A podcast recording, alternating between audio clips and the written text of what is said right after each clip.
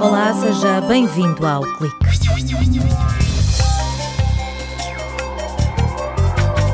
Bárbara Pinho é grande vencedora do concurso FameLab, organizado pela agência Ciência Viva e pelo British Council.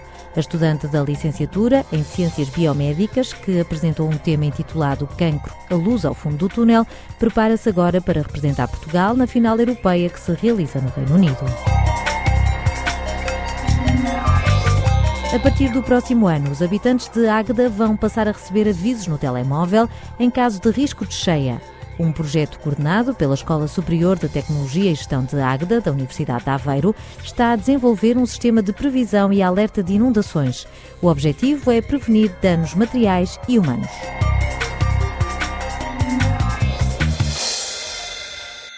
Na vida de Bárbara Pinho, a paixão pela comunicação andava a par e passo com o gosto pela ciência. Na hora de escolher um curso, a balança caiu para o lado da saúde, com a entrada na licenciatura em Ciências Biomédicas da Universidade de Aveiro.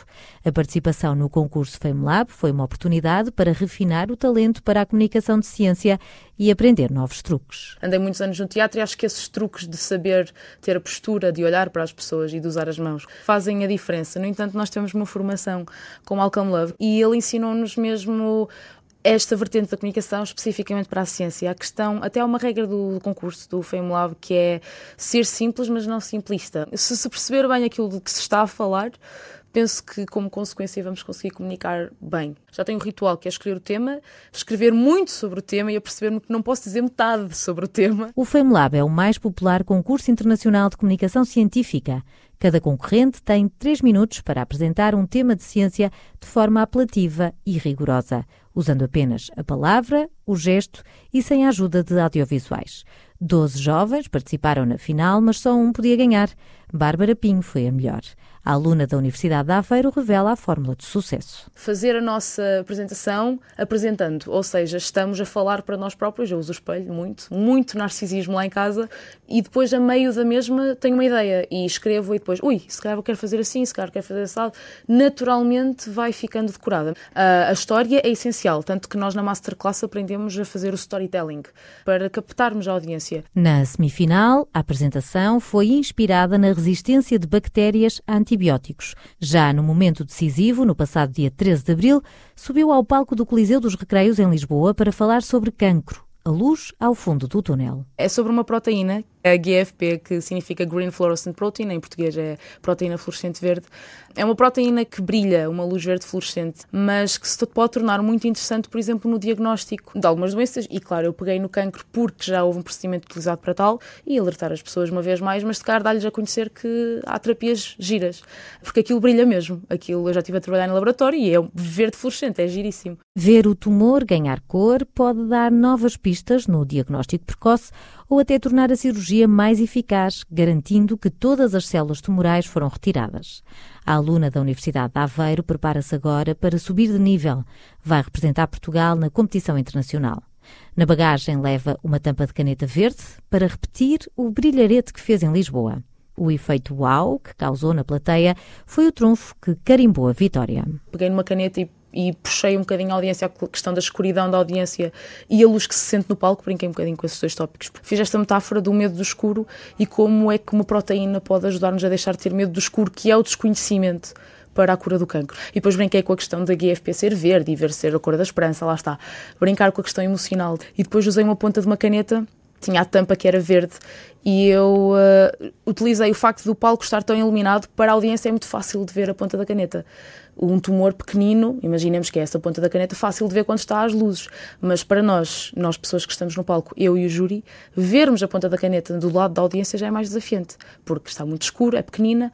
Brinquei só com isso e acho que acabou por ser uma metáfora que explicou bem às pessoas. Mas houve outras apresentações que também lhe ficaram na memória. A Inês, ela falou sobre os zombies das profundezas, que são uma espécie de vermes que se alimentam de carcaças. Uh, então ela brincou com o facto de ser véspera de sexta-feira 13 e a questão do cemitério. Achei giríssimo e acho que foi mesmo muito boa a apresentação dela. E ainda houve uma outra apresentação.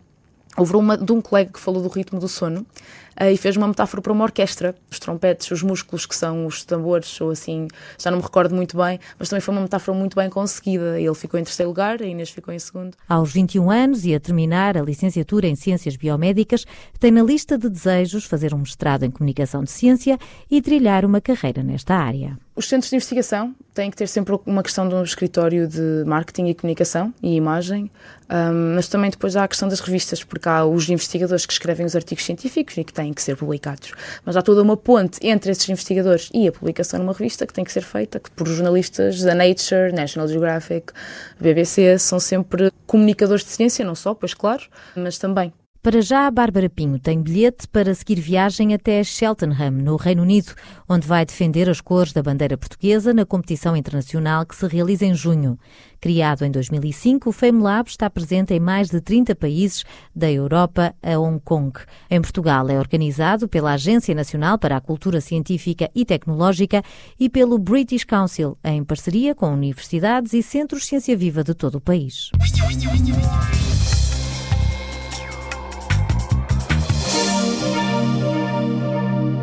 A Comissão Nacional de Gestão dos Riscos de Inundação assinalou a vermelho a zona de Águeda. Faz parte do grupo de 22 zonas críticas do país onde o perigo de cheias é real são uh, zonas onde pelo menos apareceu ou morreu uma pessoa e no mínimo 15 pessoas foram afetadas, evacuadas ou desalojadas. A zona mais afetada é uma zona onde tem comércio, comércio local. Luísa Pereira coordena a equipa de investigadores da Escola Superior de Tecnologia e Gestão de Águeda e dos Politécnicos de Leiria e de Castelo Branco, que está a desenvolver um modelo de previsões. O objetivo é minimizar os danos materiais e humanos causados pelas cheias na zona ribeirinha da cidade.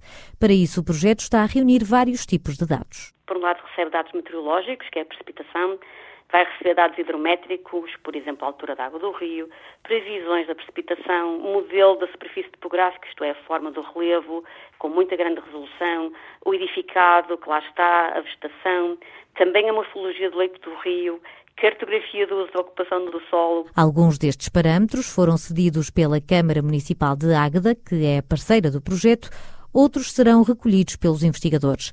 Toda esta informação vai alimentar dois modelos. Um é o modelo hidrológico, que vai produzir o chamado hidrograma de cheia, que nos dá a variação do caudal do rio ao longo do tempo, e depois o modelo hidráulico, que nos dá a extensão de inundação, a altura da água e a velocidade de escoamento, que é, no final, depois o output que de facto nos interessa. Os alertas em caso de risco de inundação vão ser disponibilizados online, numa página web, numa aplicação para telemóvel e através de SMS. O que nós vamos fazer é disponibilizar para a Baixa de Agda previsões de sete dias, com atualizações a cada seis horas. E, portanto, o que é que ele vai dar? Vai atualizando a extensão da inundação, prevista pelos modelos que eu referi, a altura da água e a velocidade de escoamento. A tal extensão de inundação vai ser tipo Google Earth, em que tem uma imagem satélite e pode ver uma mancha em que terá a zona inundada prevista. A investigadora da Escola Superior de Tecnologia e Gestão de Águeda sublinha que este sistema de alerta será útil para a população, que assim pode proteger os seus bens, mas também para as autoridades. A expectativa é que os avisos sirvam para antecipar a chegada da água e assim minimizar prejuízos. O cidadão pode, através da sua morada, por exemplo, receber um alerta para a altura que se prevê que a água atinja a sua habitação nas próximas seis horas. Portanto, a Proteção Civil também será alertada, não é? porque a Câmara Municipal de Águeda é parceiro do projeto, para caso justifique a própria Proteção Civil acionar o aviso de inundação. Não somos nós que acionamos nenhum aviso, é? nós só damos o alerta para que as pessoas estejam vigilantes. Esse aviso de inundação vai conter informação clara para que a população siga ações específicas que possam contribuir para a diminuição do risco e dos prejuízos que a inundação possa causar. O sistema de previsão e alerta de inundações para a zona urbana de Águeda recebeu financiamento europeu e começou a ser desenvolvido no ano passado. Tem ainda de ser calibrado e validado com base no histórico de eventos de inundação.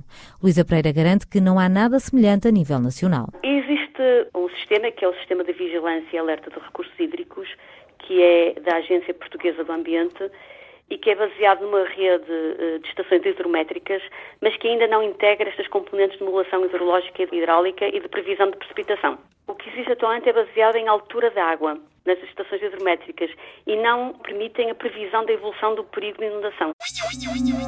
O projeto tem previstas ações de divulgação junto dos habitantes de Águeda e formação para os técnicos da autarquia.